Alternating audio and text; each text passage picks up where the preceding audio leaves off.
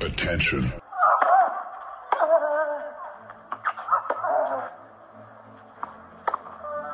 Bitte nehmen Sie schnell Platz, die Spieler sind bereit. Just quiet quickly, please. Für Hallo, da ist der Dominik Thiem. Quiet Please, den Tennisnet Podcast.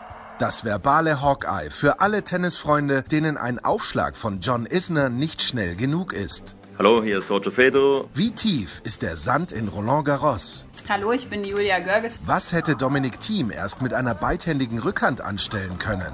Hallo, hier ist die Angie Kerber. Und wer bringt unseren Gästen eigentlich das Handtuch? Also, shh, quiet please.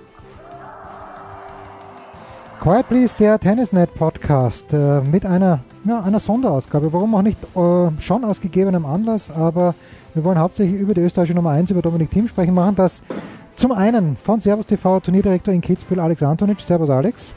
Servus, Servus Jens. Und äh, dann mit jenem Mann, niemand ist näher dran an Dominik Thiem, weil es ist der Papa, das ist der Wolfgang Thiem. Servus Wolfgang. Ja, hallo, guten Abend. Wol Wolfgang, äh, Finale, Sieg, Viertelfinale, die Grand Slam Bilanz ähm, in harten Zahlen. Wie, wie folgt die weiche Grand Slam Bilanz aus? Ähm, grundsätzlich bin ich, bin ich extrem zufrieden, wie die, wie die letzten, wie die letzten Grand Slam Turniere verlaufen sind. Ich meine, es war eigentlich ein Wahnsinn, wenn man das so passieren lässt. Es war Australien mit dem, mit dem Finale, wo das Jahr einfach unglaublich begonnen hat. Dann äh, diese ganzen, diese ganze Corona-Geschichte, ja, was den Plan völlig durcheinander geschmissen hat. Und äh, dann mit dem, mit dem Sieg beim US Open, also eigentlich irre. Also ich muss sagen, das, da, da habe ich schon eine Zeit lang gebraucht, bis ich das realisiert habe. Also Wahnsinn eigentlich. Ein kleines bisschen schade, dass das Turnier von Dominik, wo er mh, über die letzten Jahre am besten abgeschnitten hat, die French Open, die sind dann wahrscheinlich zu knapp kommen nach den US Open, oder? Ich glaube, dass, dass, dass so ein Grand Slam-Sieg, speziell wenn es der erste ist, ja nicht nur körperlich extrem viel Kraft kostet, sondern das ist auch eine riesig, riesige mentale Herausforderung. Und wenn, wenn man sich zurückerinnert, wie das Finale verlaufen ist, ja mit äh, dem 0-2-Satzrückstand, dann der fünfte Satz äh, mit, äh, mit dem 3-5, dann Krämpfe im Tiebreak. Also da waren so viele Sachen dabei, die letztlich dann auch unglaublich viel Energie kosten. Und ich glaube, dass dann die Pause wahrscheinlich zu kurz war. Er hat, er hat finde ich, sehr, sehr gut äh, gestartet in, in, in, in das Grand Slam in Paris. Ja. Und äh, ich glaube, im Endeffekt hat er dann den ganzen Strapazen von den Wochen davor äh, Tribut zollen müssen. Und äh, dieses, dieses, dieses Match gegen einen Schwarzmann, äh, glaube ich, hat ihm die Partie gegen den Gaston gekostet. Mhm. Wobei ich glaube ich, ja, ich bin ja so ehrlich, dass ich sage, selbst wenn er gegen einen Schwarzmann gewonnen hätte, dann wäre es wahrscheinlich gegen einen Nadal, äh, hätte es dann nicht gereicht. Äh, wobei, wenn er fit ist, glaube ich, dass er mittlerweile sehr, sehr gute Chancen hat gegen Nadal. Aber da war, wie du gesagt hast, da, der Abstand wahrscheinlich zu kurz zwischen den beiden Turnieren. Er hat der Nadal Alex bei den Australian Open auch geschlagen, natürlich auf Hartplatz. Hast du, Alex, als, als Beobachter von Dominik, als Experte für Servus TV, kann man es an irgendwas festmachen, dass der Dominik jetzt eben noch näher an die zwei verbliebenen letzten, die, die letzten zwei verbliebenen Großen herangekommen ist? Ja, man, zum einen ist es definitiv Erfahrung. Hm. die man braucht. Und äh, wenn man die Erfolge der letzten Jahre jetzt gesehen hat, wie er sich da äh, weiterentwickelt hat, äh, wie er jetzt auf Hartblatt spielt und äh, sagen wir ganz ehrlich, der war ja auch schon brutal nah dran, dass er das Australian Open gewinnt. Also da im vierten Satz, ja. da hat nicht mehr viel gefällt, äh, wenn man ganz ehrlich ist. Und äh, dann ist diese Pause gekommen, wo wir gedacht haben, das wird jetzt die Saison, aber für diesen mit Verlaub, scheiß Virus kann ja niemand was. Und äh, ich glaube auch, dass der Dominik dann das mit Abstand Beste daraus gemacht hat. Also äh, nicht nur, weil er die Pro Series, die längste Turnierserie der Welt gespielt hat, aber ich habe ja gesehen, wie er sich äh, konditionell vorbereitet hat, wie er da aufbackelt hat an Muskeln, wie er, was der für ein Programm gegangen ist. Und ich habe immer gesagt, am Ende des Tages, egal ob es die Team Seven war, die Exhibition bei Muratoglu oder, oder Berlin, man hat schon gesehen, und jetzt lassen wir mal Cincinnati weg, vielleicht war das eh noch ein super Warnschuss, aber wie er dann da reingestartet ist und am Ende des Tages, also wenn es jemandem zugetraut hätte, dann wäre es der Nadal gewesen, Djokovic und Team, dass sie zwei Grand Slams innerhalb von dieser nur 14 Tage Pause aushalten. Aber auch das war dann zu viel, so wie der Wolfgang richtig gesagt hat, die Gaston-Partie, die hat den, glaube ich, letztendlich dann den, ähm, die, die Schwarzmann-Partie gekostet. Aber also für mich war das auch ein schönes Zeichen und äh, mittlerweile haben die ja alle so einen Respekt auch nicht nur vom Tennis vom Dominik, sondern von der Fitness. Gerade bei einem Grand Slam, gerade Best of Five. Ich weiß nicht, wie der Wolfgang das sieht, aber ich glaube, das ist schon schön zu sehen, wenn man kommentiert oder auch wenn man Vater ist oder Coach ist und wenn man dann draußen weiß, die wollen alle oder müssen was Besonderes spielen, weil mit ihrem normalen Tennis kommen sie gar nicht mehr durch, vor allem nicht Best of Five. Ja, Wolfgang, du bist angesprochen, äh, äh, stolz äh, als Vater, stolz als Trainer, was, was, was geht da da draußen in dir vor? Weil du warst ja in New York und in Paris, also Paris war ich nicht, aber warst auch nicht mit dabei, glaube ich. Ich habe eigentlich jedes Match äh, im Fernsehen verfolgt, bis auf das Schwarzmann-Match. Das war mir leider nicht möglich, weil da war ich unterwegs. Aber es war so, dass ich, dass ich eigentlich äh, in Cincinnati mir schon, schon ein, einiges erwartet habe, weil er, wie der Alex gesagt hat, äh, sich extrem gewissenhaft vorbereitet hat, sehr viel im konditionellen Bereich gemacht hat. Durch diese Corona-bedingte Pause waren eigentlich drei Monate Zeit, wo man wirklich viel im technischen Bereich und auch im körperlichen Bereich machen konnte und äh, er bei den Matches, bei diesen Exhibition-Matches eigentlich wirklich sehr, sehr gut gespielt hat. Da war dieser, diese, diese, dieser Fortschritt da erkennbar, dass er der Rückhand wesentlich stabiler war, dass er die Rallyes viel problemloser gehen konnte und somit bringst du halt Leute wie ein Peredini oder, oder ein Tsitsipas halt in Bedrängnis, weil die dann immer mehr versuchen, ihre Vorhand einzusetzen und er ja. dann zu, zu Fehlern gezwungen hat. Und äh, eigentlich war ich extrem überrascht, ja, dass, dass das in Cincinnati nicht funktioniert oder nicht aufgeht. Aber da war der Krajinovic sicherlich ein, ein, ein, äußerst unangenehmer Gegner, der kann sehr, sehr gut spielen. Das war einer der größten Nachwuchshoffnungen, der war U14 weltweit Abstand, mit Abstand der beste Spieler.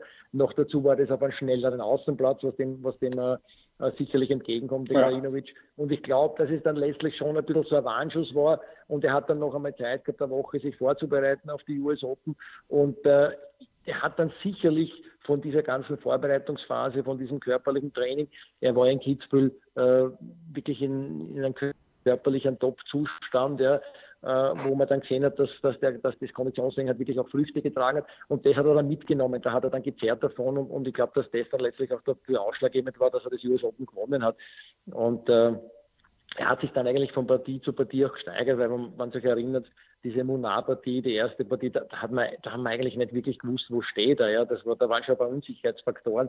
Und er hat dann selber auch gesagt, und ich glaube, das ist jetzt äh, auch äh, aufgrund seiner jahrelangen äh, Routine, die er jetzt schon gekriegt hat, äh, spricht auch für ihn, dass er sagt, er, er kann sich dann von Match zu Match, von Match zu Match steigern. Er hat sich dann reingespielt in das Turnier und, und hat dann speziell auch gegen den, gegen den Medvedev, finde ich, eine Riesenpartie gespielt. Mhm. Und Finale ist immer eigene Geschichte. Ja, ich meine, nach der, nachdem klar um den Djokovic war es auf einmal klar, dass jetzt ein, ein neuer Grand Slam-Sieger kommt. Da ist sicherlich dann noch einmal Druck entstanden für die Leute, weil dann ist der Favoritenkreis eben vom größer geworden, weil sonst hat eigentlich jeder nur von Djokovic gesprochen. Und, und das war sicherlich eine zusätzliche Drucksituation. Und im Finale war dann er irgendwo derjenige, äh, der, der als Favorit gegolten hat. Und, und das war dann eine neue Situation. Und das hat man, glaube ich, speziell in den ersten beiden Sätzen ganz Zverev gemerkt, dass er da schon gehadert hat und äh, war dann, äh, ja, auch wir nicht zu überreden, ein, ein Riesenfight, ein Riesenmatch und, und, und äh, letztlich dann äh, für ihn, also ich, ich bin extrem happy gewesen für ihn, dass er das dann gewonnen hat. Hm. Alex ist eine wäre, ja bitte, bitte. Also da warst nicht nur du happy. Ich glaube, jeder, jeder österreichische Tennisfan zumindest, österreichische, war definitiv happy. Und das, äh, also wenn man ein Drehbuch schreibt, äh, man kann es nicht besser schreiben, glaube ich. Und ich, ich muss sagen, es, es, war, es, war so, es war so, dass mir das ja auch gar nicht bewusst war eigentlich, wie, wie wichtig ihm dieser Grand Slam-Sieg ist. Ja. Also das war für ihn eigentlich ein, ein, ein riesen, riesen Ziel. Ja, der hat, der hat 250er gewonnen, 500 gewonnen, hat Indian Wales gewonnen. Ja, das ist eigentlich so wunderbar Step by Step gegangen. Aber das war eigentlich dann das erklärte Ziel einmal von ihm, sein riesengroßes aber, Ziel. Ja. Aber Wolfgang, und, und, das war da wirklich nicht bewusst, wie wichtig das ihm ist? Ähm, dass, ihm das, dass, dass, dass das für ihn so wichtig ist, war, muss ich ganz ehrlich sagen, nicht, nicht, nicht, nicht bewusst. Ne? Ne? Also so wie dass, ich den Dominik jetzt äh, von weiter weg natürlich einstufe, und wie gern der Tennis spielt und wie der Tennis lebt, ja, äh, war das für mich, und das ist das Größte. Also da kann man aus, aus, aus meiner Sicht, das mögen jetzt andere anders sehen, ja, für einen Tennisspieler Olympia hinten anstellen. Äh, vielleicht, wenn er alle vier Grand Slam gewonnen hat. Aber die Grand Slam, das sind einfach für mich die Weltmeisterschaften in unserer Sportart. Das ist das Größte, was du erreichen kannst. Auf das wirst du fast hinerzogen. Äh, überlege mal, wie der Dominik das erste Mal in Paris war bei den Juniors. Wenn du dann siehst, diese Stars, wie, wie da die Augen leuchten, äh, wenn er dann äh, auch schon damals Federer Nadal sieht, da willst du hin, dann stehst du im Finale. Und wenn du dann beim US Open da diesen, also ich, ich, ich kriege jetzt Gänsehaut, wenn ich drüber erzähle, wie, wie toll ja, ist das, wenn so einer das, ist, erreicht. Also. Das, das, ist klar, dass das Grand Slam, ein Grand Slam das Größte für einen Tennisspieler ist. Und es ist egal, ob du, ob du Australien, äh, Paris, Wimbledon oder US Open gewinnst. Ja, das ist völlig wurscht. Ja. Aber dass, dass, das, dass das so dass ihm das so ein Stein vom Herzen fällt ja, und dass das, dass das so, so wichtig war, das, das war irre eigentlich. Und das habe ich eigentlich dann auch erst, wie jetzt ausgekommen ist und wie er uns das gesagt hat, habe ich das dann eigentlich erst auch so registriert und, und, und äh, darum stufe ich den Erfolg unglaublich ja. hoch ein. Ja. Und man darf natürlich eins, eins darf man ja nicht machen. Also ich habe auch, äh, ich habe die Partie ja noch im Kopf. Ja. Und man darf den Zverev in den ersten zwei Sätzen bis 5-1 im zweiten nichts wegnehmen.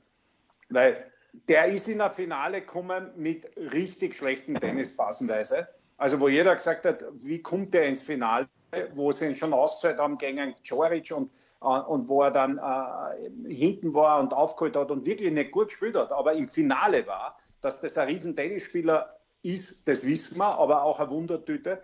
Und wie der, ich habe den Zverev noch nie so aktiv, aggressiv spielen sehen wie eineinhalb Sätze gegen Dominik, wo natürlich du auch beeindruckt bist. Jetzt hast du diese große Chance, erwartest den Zverev so, wie Wissen wahrscheinlich erwartest und auf einmal geht er auf alles drauf, serviert den zweiten mit 2-10, äh, geht, kaum ist er bei kurz, haut er sich nach vorne mit fast am Winner.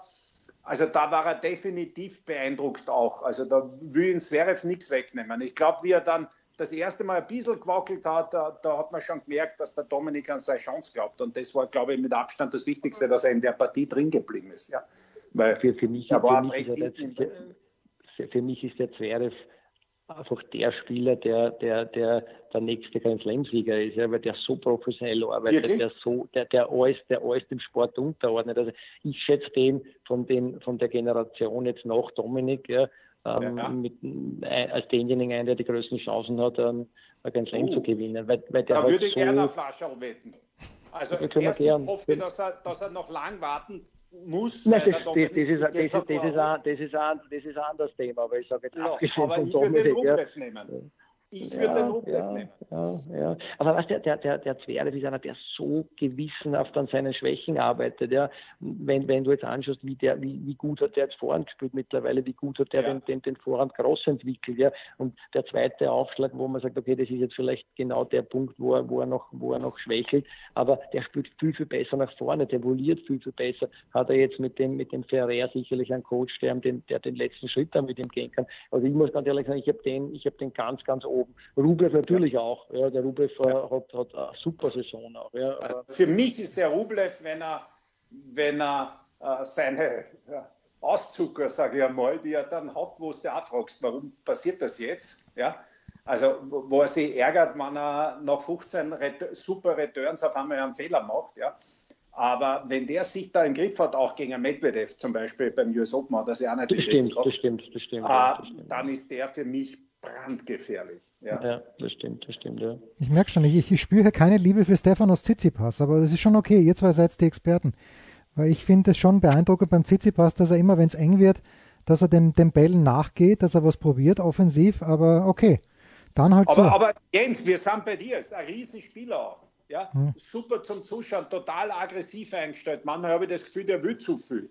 Aber das ist ja auch nur meine persönliche Meinung. Ich freue mich, dass da auch eine Generation rankommt, die unterschiedlich sind. Richtig, also, richtig. Ich meine, nicht, nicht, nicht falsch verstehen, aber ich meine, du hast jetzt wirklich eine, ein, äh, fünf, sechs Spieler, ja, die für mich alle den, den Sport in den, in den nächsten Jahren prägen können. Ja, da gibt es jetzt eben äh, nicht nur den, den, den Zverev oder den Tsitsipas, da, da zählt auch ein Medvedev dazu, da zählt der Rublev dazu, da zählt der Katschnow dazu, ein Shapovalov, ja, also da gibt es gibt's einen, einen ganzen, einen ganzen Warte mal, was der, der Sinner, wie sich der Sinner weiterentwickelt. Sinner, Berrettini, Musetti jetzt von den Jungen, also ich glaube, dass, dass, dass, dass der dass der Sport in den nächsten Jahren extrem viel zu bieten hat. Ja, und es ist ja gut so. Ja, und ich hoffe natürlich, dass der Dominik jetzt äh, die noch lange in Schach halten kann. Und äh, vergessen wir nicht äh, an Natal und an Djokovic, weil die im Wiederfinale gespielt. Und wenn du dir die heutige Saison von Djokovic anschaust, der hat Australien gewonnen, der hat Cincinnati gewonnen, der hat Rom gewonnen, ja, der hat Paris Finale gespielt.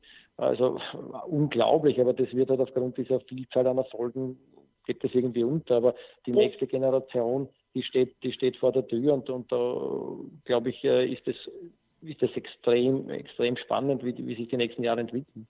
Und ich weiß nicht, wie du das siehst, aber ich habe Nadal selten besser auf Sand spielen gesehen. Vor allem, äh, wie der, mich hat er von der Rückhand beeindruckt äh, und auch von der Taktik her, wie er das mit dem kurzen Slice auf den Djokovic seine Rückhand gespielt hat, wie er da Kontra gegeben hat auf den Cross mit der Rückhand, äh, gemischt hat, aber also der hat für mich auch zweieinhalb Sätze wie von einer anderen Welt gespielt. Na super, super. Der, und der hat auch, der hat auch das, das, das, Paket, das Paket, was der hat, der mit, mit Aufschlag und, und, und der, der kann extrem gefährlich spielen. Und der Dominik sagt ja immer, das sind genau die Spieler, wo du, gegen die du ungern spielst, weil die einfach vom Aufschlag her so dominieren können. Und also, aber ich, mir, ich, mir taugt der Zverev einfach, weil er Arbeiter ist, weil, weil dem, glaube ich, nicht sehr viel Schoß fällt, sondern der einfach wirklich dem Sport alles unterordnet. Und, und äh, für mich ist das äh, sage ich mal, der, der Spieler. Weil jetzt quäle ich nochmal, wenn wir schon dabei sind, über den zweiten Aufschlag beim Zverev.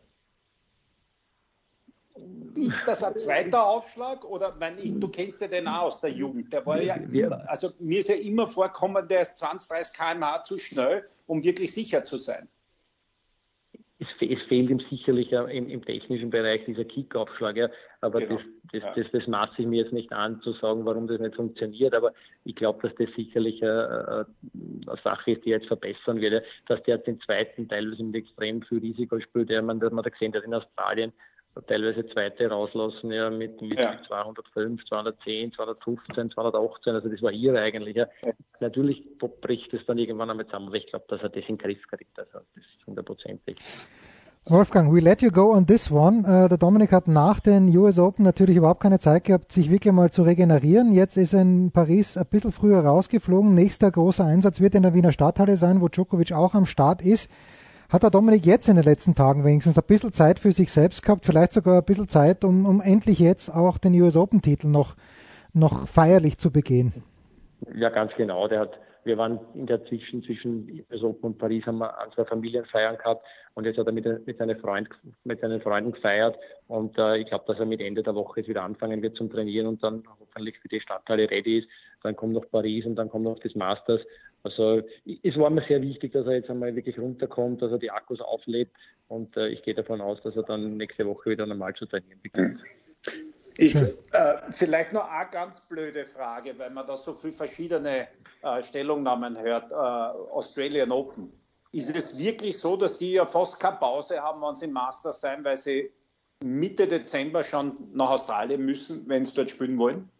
Na, wir werden das heuer so machen, dass wir, dass wir, also nach dem Masters macht er zwei Wochen Urlaub, deshalb macht er zwei Wochen Urlaub und, äh, und dann, und dann, und dann machen wir die Vorbereitung ja in Australien. Also vielleicht eine Woche da, ja, eine Woche da in, äh, in, in Österreich und wir werden am 13. oder 14. nach Australien fliegen und dann dort die Vorbereitung machen, dann den, den ATP Cup spielen. Und dann ist ja eh noch einmal Zeit zum, zum, äh, zum Australian Open. Also mein Ziel ist also für 18. Jänner einfach, dass er da dann voll vorbereitet ist und da haben wir dann eh Zeit genug. Also dann hat man auch genug Zeit, egal ob denen eine Quarantäne einfällt oder sonst irgendwas, dann kann man ja auch trainieren in der Quarantäne, was man gehört hat. Aber es genau, dürfte wirklich genau. so sein, dass die meisten schon Mitte Dezember nach Australien. Muss man ja, muss man ja, wenn man zwei Wochen in Quarantäne gehen muss und, und, und, und ansonsten gar nicht die Möglichkeit hat, beim ETB Cup mitzuspielen. Okay. Wahnsinn. Ja, also dieser Optimismus von Wolfgang Thiem und von Alex Antonisch, dass das auch wirklich stattfindet, den hätte ich gerne. Das war's. Äh, ich schaue es mir natürlich dann sehr, sehr gerne an. Das war's. Quiet Please, der Tennisnet Podcast mit Wolfgang Thiem, mit Alex Antonic. Bleibt uns gewogen. Wir hören uns schon bald wieder. Spiel, Satz, Sieg. Das war Quiet Please, der Tennisnet Podcast. liked uns auf Facebook, folgt uns auf Instagram und verpasst auf keinen Fall unsere Live-Ticker auf tennisnet.com. Neben all den anderen Artikeln, Gewinnspielen und Serviceberichten.